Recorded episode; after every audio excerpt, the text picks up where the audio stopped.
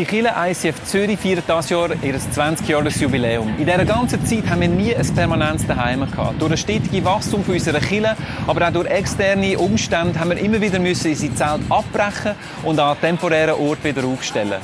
Aber diese Zeiten, die sind bald vorbei. Wir freuen uns extrem, dass wir als Kirche endlich heimkommen in ein permanentes Daheim.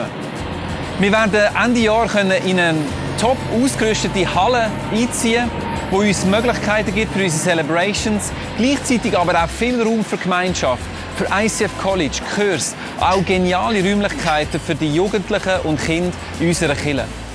Wenn du möchtest mithelfen, dass das Projekt Realität wird, du dich interessierst für das Projekt Coming Home und vielleicht auch das Projekt möchtest finanziell unterstützen, dann kannst du dich informieren über unsere Webseite. Vielen Dank für deine Unterstützung.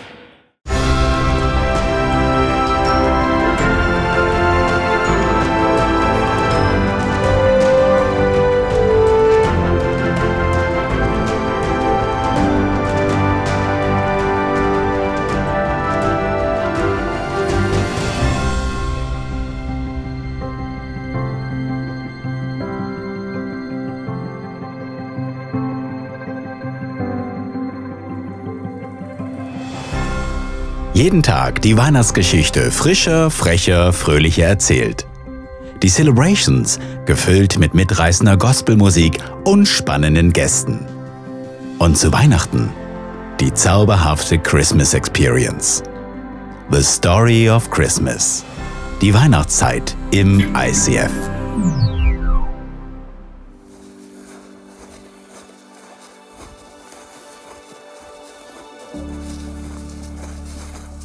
Zu der Zeit, als Herodes König von Judäa war, lebte ein jüdischer Priester namens Zacharias.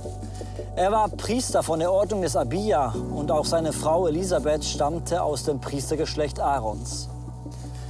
Zacharias und seine Frau führten ein gottesfürchtiges Leben und befolgten alle Vorschriften und Gesetze des Herrn. Die beiden konnten keine Kinder kriegen, weil Elisabeth unfruchtbar war. Und jetzt waren sie beide schon sehr alt.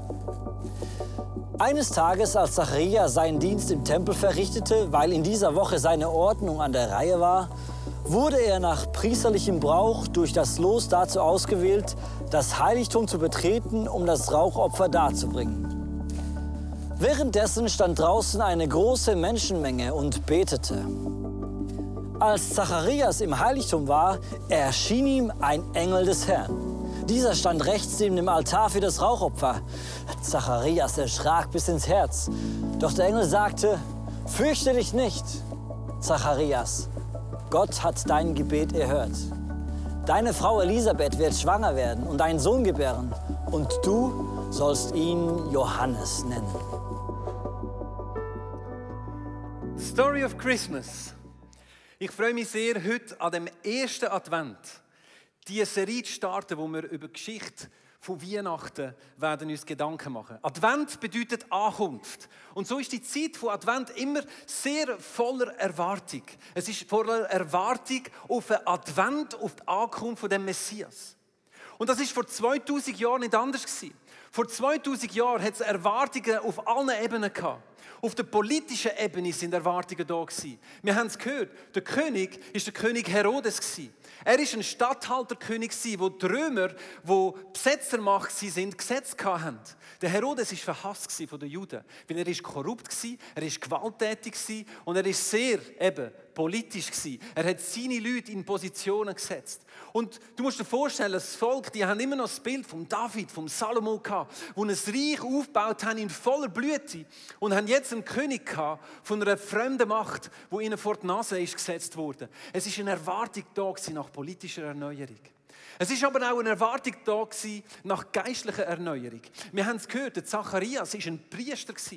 Es hat 18.000 Priester gegeben zu dieser Zeit, wo in Israel dient haben, um den Tempel und im Tempel innen. Und ein großer Teil von diesen Priestern ist korrupt gewesen religiös, selbstherrlich. Darum steht da, der Zacharias und Elisabeth haben Gott nachgefolgt. Sie sind gehorsam gewesen. Dann hätte man wirklich müssen noch speziell herausheben, weil das ist in dieser Zeit keine Selbstverständlichkeit mehr gewesen. Sogar der hohe Priester, der Oberste, der das Geistliche trägt im Land, ist vom König gesetzt gewesen, politisch. Es ist nicht ein Nachkommen Aarons gewesen, wie es im Alten Testament ist vorgegeben war, sondern es sind auch so politische Machtspiele gewesen. Und der hohe Priester, die Familie, haben sich da gegenseitig den Posten streitig gemacht. Du siehst, es ist auch eine Hoffnung nach einer geistlichen Erneuerung da gewesen. Gleichzeitig tauchen wir aber in eine ganz persönliche Geschichte. Wir haben Zacharias und Elisabeth, wo die Bibel uns sagt, sie sind gottesfürchtig gewesen, aber kinderlos. Und du musst wissen, in dieser Zeit, Kinderlosigkeit ist eigentlich ein Zeichen von einer Missgunst Gottes. Du kannst dir vorstellen, sie sind in dem religiösen Kuchen inne und sie wahrscheinlich haben die Leute hinter vorgehaltener Hand gesagt, du, Zacharias und Elisabeth, die sehen schon sehr fromm aus, aber ich habe das Gefühl, da ist irgendwo ein toter Hund begraben dass die kinderlos ist, dass die kein Kind hat, das kann es doch nicht sein. Kinder sind doch ein Zeichen vom Segen Gottes. Und wenn die wirklich so rechtschaffen sind, die zwei, dann hat doch Gott ihnen ein Schopel Kind gegeben. Du siehst, auch sie zwei haben persönliche Erwartungen gehabt. Die Bibel sagt uns, dass sie sehr alt sind.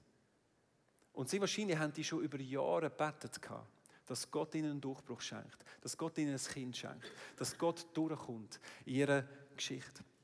Du musst wissen, das ganze Alte Testament ist voller Erwartung und Versprechen, dass eben einer wird kommen, ein Messias. Messias bedeutet Erlöser oder ein Retter. Das ganze Alte Testament zielt in die Richtung, dass einer wird kommen, wo alles wird verändern. Maleachi ist der letzte Prophet vom Alten Testament. Kapitel 3 ist das letzte Kapitel vom Alten Testament und Verse 23 und 24 sind die zwei letzten Verse vom Alten Testament. Und was steht dort? Es steht, doch bevor der große und schreckliche Tag des Herrn kommt, sende ich euch den Propheten Elia. Propheten Elia? Ich meine, der ist ja schon lange gekommen. Also, der Elia hat es ja schon gegeben. Also spricht es da von irgendjemandem anderem, wo in dieser Kraft und in dieser Art vom Prophet Elia wird kommen. Und nachher, er wird die Herzen der Väter ihren Kindern und die Herzen der Kinder ihren Vätern zuwenden, damit ich bei meinem Kommen nicht das Land vernichten muss. Du siehst, das Alte Testament endet mit der Aussage, dass einer wird kommen, wo eine Herztransplantation wird machen. Weil die Problematik, die wir hatten, auf politischer Ebene, geistlicher Ebene, selbst auf der persönlichen Ebene, ist eine Folge von einer gefallenen Schöpfung, die schreit danach, dass jemand kommt, wo nicht einfach nur so ein bisschen ähm, an der Oberfläche kratzt, sondern etwas ganz tiefgreifendes macht, nämlich eine Herzensveränderung in diesem Volk. Aber du musst wissen, nach dem Vers in Malachi 3 ist 430 Jahre Silenzus Dampa gewesen vom Ende vom Alten Testament bis zum Anfang vom Neuen ist 400 plus Jahre Stille. Kein Prophet, niemand mehr ist aufgestanden, der geredet hat im Namen Gottes, beziehungsweise Gott hat sicher gewirkt in dieser Zeit. Aber in der Bibel steht nichts davon. Also du siehst, am Ende vom Alten Testament steht das Versprechen im Raum. Und die Worte, die hallen irgendwie nach. 400 Jahre ist eine lange Zeit. Wo sich auch etwas aufbaut, verstehst du? Vielleicht auch Enttäuschungen aufbauen aber Erwartung auf jeden Fall. Und so steigen wir ein in die Weihnachtsgeschichte mit einem riesengroßen Zufall. Weil Gott lässt es zufallen. Gott macht nichts einfach so per Excuse, sondern Gott führt jeden Schritt. Und wir steigen in die Geschichte von Zacharia und der Elisabeth. Und wenn wir die Namen anschauen, merken wir schon, Gott ist dran, etwas Großes zu machen. Zacharias bedeutet, Gott erinnert sich. Weißt du, was Elisabeth heißt? Gottes Versprechen. Wenn du das zusammennimmst, hast du Gott erinnert sich an seine Versprechen. Zacharias und Elisabeth. 400 Jahre. Nichts passiert. Aber Gott hat es nicht vergessen. Gott hat es verheißen.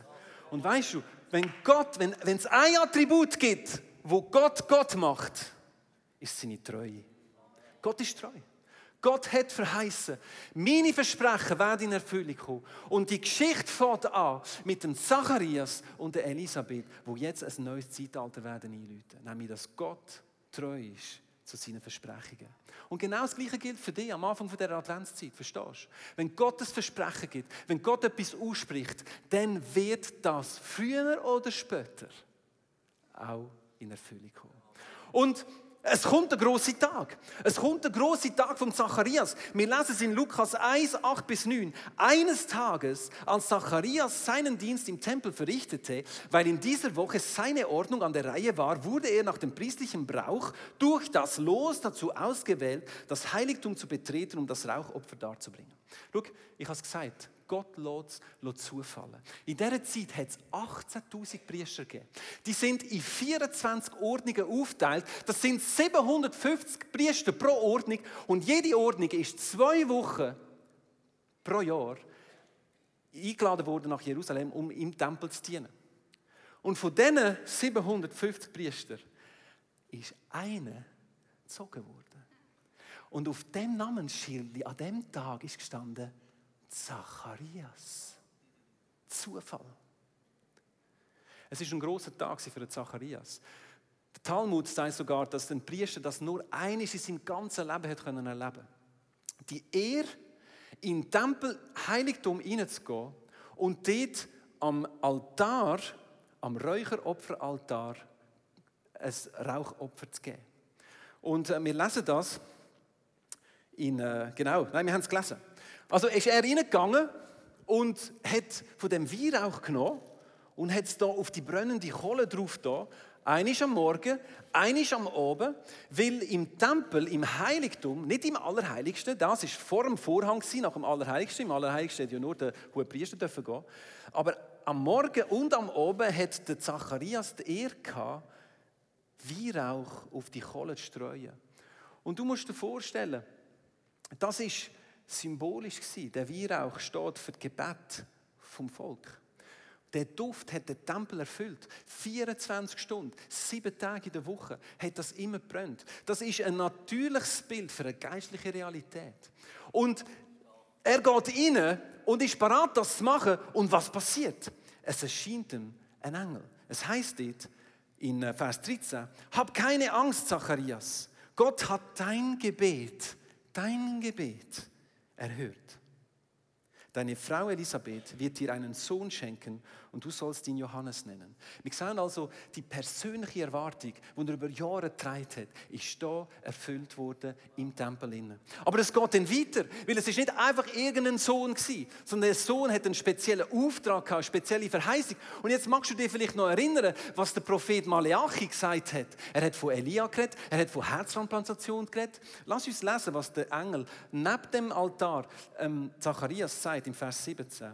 Er wird ein Mann mit dem Geist und der inneren Kraft des Propheten Elia sein. Logisch. Hast du das Gefühl, das ist einfach Zufall, was da innen steht? Gott weiß doch, was er macht. Und es geht noch weiter. Der, der dem Herrn vorausgeht und das Volk auf seine Ankunft, Advent, vorbereitet, er wird die Herzen der Väter ihren Kindern zuwenden und die Ungehorsam dazu bewegen, sich der göttlichen Weisheit zu öffnen. Du siehst, ich glaube, es ist nicht per Zufall, dass der Engel neben dem Räucheraltar erschienen ist, an dem bestimmten Tag. Ich glaube, Gott möchte uns etwas sagen mit dem. Ich habe es gesagt, der Weihrauch, wo du jetzt vielleicht anfängst zu schmecken, ich bin dann heute so halt so eine Weihrauchscheibe, oder? Also wenn ich dann anfange lallen, irgendwie in ein paar Minuten. So ist es im Tempel, die Priester. Ja, es ist gut. Aber der Weihrauch, der 24 Stunden aufgegangen ist, ist ein Bild für ein Worship. Ist ein Bild für die gesungenen, die gesprochenen Gebete, wo Menschen Gott auflösen. Und warum weiß ich das? Auch da wieder. Offenbarung 8. Offenbarung 8. Dann kam ein anderer Engel. Mit einem goldenen Weihrauchgefäß trat er vor den Altar. Ihm wurde viel Weihrauch gereicht. Er sollte ihn auf dem Altar vor Gottes Thron als Opfer darbringen, zusammen mit den Gebeten der Menschen, die, äh, zu, äh, die zu Gott gehören. Und so geschah es auch. Der Duft des Weihrauchs stieg aus der Hand des Engels zu Gott auf, zusammen mit den Gebeten der Menschen. Du schau, ich glaube, das ist der gleiche Engel. Der gleiche Engel, der im Natürlichen neben dem Altar ist, ist auch der, der im Übernatürlich vor Gott steht. Und die, was er macht, ist, er bringt die Gebet auf. Und darum ist Gebet so kraftvoll. Es verlässt den natürlichen Raum und geht ins Übernatürliche auf. Vielleicht hast du manchmal das Gefühl, deine Gebete bleiben irgendwie an der Decke. Ich kann dir sagen, heute Morgen, es ist nicht so. Deine Gebete steigen direkt vor den Thron Gottes. Hast du gewusst, dass das Gold vom Altar eine Darstellung ist von Jesus? Jesus, der der Mittler ist zwischen dir und dem Vater. Und deine Gebete vor Gott bringt. Tag und Nacht. Tag und Nacht. Tag und Nacht. Darum ist Gebet so gefährlich für den Teufel. Weißt du, das einzige Gebet, das nicht beantwortet wird, ist das Gebet, das nicht ausgesprochen wird. Darum möchte Gott dass du nicht bettest, dass du zu spät in die Celebration kommst und den Worship verpasst. Darum möchte Gott dir keine Zeit geben, um in der Bibel zu lesen. Warum? Weil das so kraftvoll ist. Wenn wir damit Zeit verbringen im Worship, wenn wir Zeit verbringen im Wort, wenn wir Zeit verbringen im Gebet, was passiert? Unsere Gedanken werden unter einen Gehorsam Gottes gesetzt. 2. Korinther, wir lesen es in dem, alles, alles menschliche Denken nehmen wir gefangen und unterstellen es Christus, weil wir ihm gehorchen wollen. Schau, ich weiß nicht, wie deine Gedankenwelt ausgesehen hat heute Morgen, wo du gekommen bist. Vielleicht hat sie etwas so ausgesehen wie Times Square, New York. Tausend Bildschirme. 100 Botschaften, was du alles noch solltest tun, was du alles noch solltest sein, wo du überall noch hinten drin bist bis Ende Jahr. Deine Kinder, deine Frau, dein Mann, deine Familie, dein Stress, dein Job, dein Chef, was auch immer. 100.000 Sachen, die passieren in unserem Hirn, wenn wir zusammenkommen. Und wenn wir worshipen, weißt du, was dann passiert? No other name. No other name. Hillsong hat vor ein paar Jahren alle Bildschirme vom Times Square gemietet für ein paar Minuten und hat No other name Jesus drauf da. Und das ist genau die Illustration, wenn wir uns eins machen im Worship, wenn du dir Zeit nimmst im Gebet, wenn du dir Zeit nimmst im Wort Gottes, dann tust du all deine Bildschirme auf einem Touch auf Jesus ausrichten. All die Sachen, die dich ablenken, all die Sachen, die dich möchten verstreuen nach links und rechts, no other name, Jesus. Hey.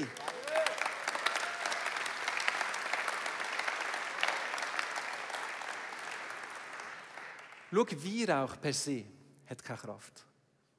In gewissen Religionen äh, spendet Weihrauch irgendwie äh, Kräfte. Das ist ein Bild von einer geistlichen Realität. Und ich sage dir eins, unser Worship hat Kraft. Hast du gewusst, wo wir zusammen geworshipped haben, vor ein paar Minuten da, hat sich jedes einzelne Herz der Leute hier innen synchronisiert zum gleichen Heartbeat? Das ist wissenschaftlich erwiesen. Wenn die Leute zusammen singen, sei es in einem Chor oder in einer Congregation wie hier, dann tun sich unsere Herzen synchronisieren. Wenn du möchtest Einheit schaffen in einer Kirche, dann lass uns zusammen worshipen. Lass uns eine Worship Night machen. Und dann werden wir zusammen unsere Gedanken bündeln auf Gott hin. Und ich kann dir sagen, so wie wir gesehen haben, Gott macht nichts per Zufall. Gott hat auch Musik geschenkt, die ein mega starkes Instrument ist, um uns öffnen für die Gegenwart Gottes. Hast du gewusst? Oder dich vielleicht gefragt, warum das früh am Morgen die Vögel pfeifen? Vielleicht, wenn du früher am Campieren warst, ich habe Jungschar gemacht, ich habe x verregnete Pfeile erlebt. Aber es ist noch lustig, wenn du im Zelt liegst und kurz bevor das die Sonne aufkommt, fangen Vögel an zu Und zwar so laut wie sonst nie während dem ganzen Tag. Auch vor allem im Frühling. Im Frühling am Morgen, in der Morgendämmerung, pfeifen Vögel. Und man hat sich lange gefragt, warum das so ist. Einfach, weil es schön ist. Ja, natürlich ist es schön. Aber Gott macht nicht per Zufall. Gott ist der Schöpfer. Also macht er auch Sachen mit seiner Schöpfung. Und wir hätten untersucht, was denn der Vogelgesang eigentlich soll, im ganzen Gleichgewicht der Schöpfung. Wir haben herausgefunden, dass der Vogelgesang am Morgen früh die Natur weckt.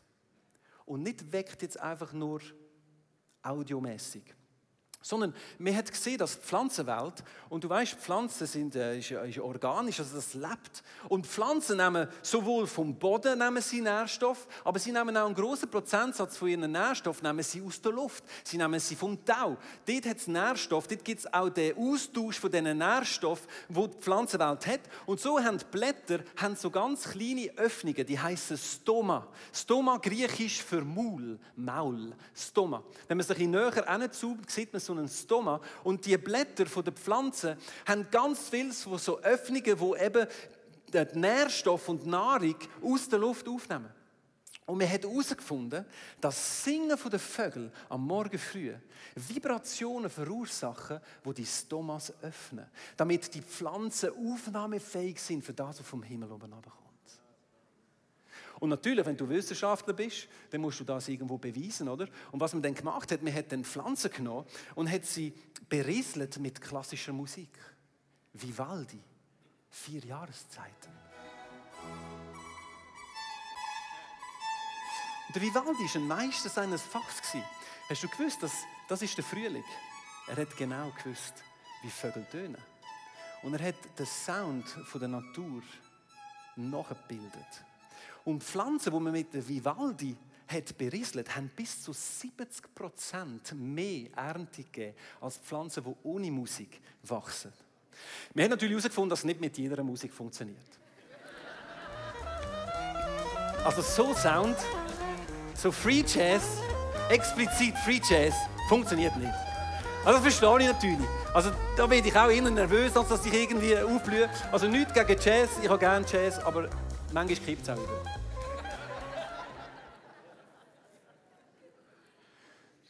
Schau, ich glaube, dass Gott gewisse Prinzipien in die Natur hineingelegt hat, die auch für uns gelten.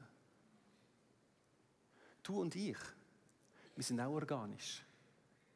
Du und ich, wir funktionieren auch nach dem Gebot und dem Gesetz Gottes. Und ich glaube, ich glaube, dass Gott darum auch Musik und Worship als so etwas Kraftvolles geschaffen hat. Schau, wenn wir im Himmel werden sein, werden wir 24 Stunden lang vor dem Thron Gottes singen. Nicht, weil es besonders schön ist, natürlich ist es besonders schön, aber weil Worship, Gesang, miteinander, das Wort Gottes aussprechen, die lösen etwas aus. Und was Musik macht, ist, es öffnet deine Seele fürs Geistliche. Es öffnet dein Natürliche fürs Übernatürliche. Und ich habe heute Morgen meine Nachtigall mitgenommen ganz persönliche Nachtigall.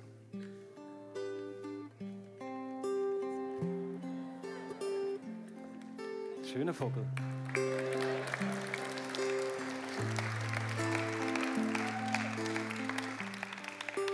Als ich die Message vorbereitet habe, habe ich wirklich den Eindruck gehabt, dass Gott mir sagt, weißt du was? Ich glaube, ich will, dass ihr die Adventszeit anfängt mit einer Zeit, wo ihr einfach in meiner Gegenwart verbringt. Weißt du, es ist so viel, wo wir in die Zeit hineinnehmen, so viel Erwartung, vielleicht so viele Enttäuschungen, die du vielleicht mitnimmst in die Zeit. Und vielleicht, vielleicht ist das Jahr das Jahr vom Durchbruch. Und ich habe den Eindruck gehabt, dass wir einfach wollen, wie die Pflanzen im Singen der Vögel ihre Stomas auftun, um ihre Nahrung aus dem Himmel aufzunehmen. Wünsche ich mir, dass wir als, als Kirche heute Morgen eine Zeit haben können wo wir uns ganz bewusst vor den Thron Gottes begeben. Wo wir es lernen, wirken, was Gott möchte tun. Schau, wo Elisabeth dann schwanger geworden ist, hat sie ihre Cousine Maria getroffen. Maria hat ja auch einen Engel gehabt, der ihr begegnet ist. Und äh, die hat ja auch eine verrückte Geschichte erlebt, oder? Weil äh, die hat ja nicht einmal einen Mann gehabt und ist noch schwanger geworden. Und das hat schon ein paar Fragen ausgelöst. Das ist verständlich. Und das, was Gott bei der Elisabeth gemacht hat, hat Glauben ausgelöst im Leben von der Maria. Also auch da, weißt Gott weiß, was er macht. Und wir lesen dann in Lukas 1,36, was der Engel der Maria sagt. Er sagt, deine Verwandte Elisabeth ist in ihrem hohen Alter noch schwanger geworden. Die Leute haben immer gesagt, weißt du was die Leute sagen? Immer. Es geht nicht. Sie sei unfruchtbar. Und nun ist sie bereits im sechsten Monat schwanger. Und jetzt, denn bei Gott ist nichts unmöglich. Das ist der Start der Adventszeit. Für Gott ist nichts unmöglich. Und ich möchte, dass wir uns jetzt eine Zeit nehmen, wo wir einfach, einfach mal wirken was Gott möchte tun. Und ich glaube, schau, so wie der Weihrauch ein physisches Zeichen von einer geistlichen Realität ist, braucht es in unserem Leben manchmal Momente, wo wir mutige Schritte gehen. Und ich möchte ganz bewusst heute, und das machen wir nicht so viel bei uns in der Church, aber ich werde es heute wieder mal machen, dass wenn du eine Not hast, wenn du eine Erwartung hast, wenn du eine Krankheit hast, wenn du irgendeinen Bitt hast, irgendeinen Durchbruch für dein persönliches Leben oder das Leben von deiner Familie oder wer auch immer, dann, würde ich, dann, dann, dann bitte ich dich, dass du führen kommst. Wir haben Frauen und Männer, die hier werden. Wir haben das Gebetsteam, wir haben unsere Pastors und Staff. Es sind alle da, ihr könnt alle vorkommen. Wir haben genug Leute. Aber es geht darum, dass wir einen Schritt gehen. Manchmal braucht es einen mutigen Schritt. Weißt du, Menschenfurcht, falsche Stolz, steht uns so häufig im Weg. Dass wir das Gefühl haben, ja, ich Schwäche zeigen. Sicher nicht. Weißt du, wenn wir uns manchmal am meisten verletzlich zeigen, ist genau dort, wo du empfänglich wirst. Für das, was Gott möchte tun. Wie eine Pflanze am Morgen früh, die in Tau raussteht und sich einfach öffnet für das, was Gott vom Himmel oben runtergibt. Also lass uns die Zeit nehmen. Du kannst sitzen, stehen, aber lass auf Gott, was dran ist. Und lass uns einfach vor den Thron Gottes kommen, vor sein Altar, wo nach Weihrauch schmeckt. Und einfach in die Gegenwart hineinkommen und erwarten, dass Gott Großes macht.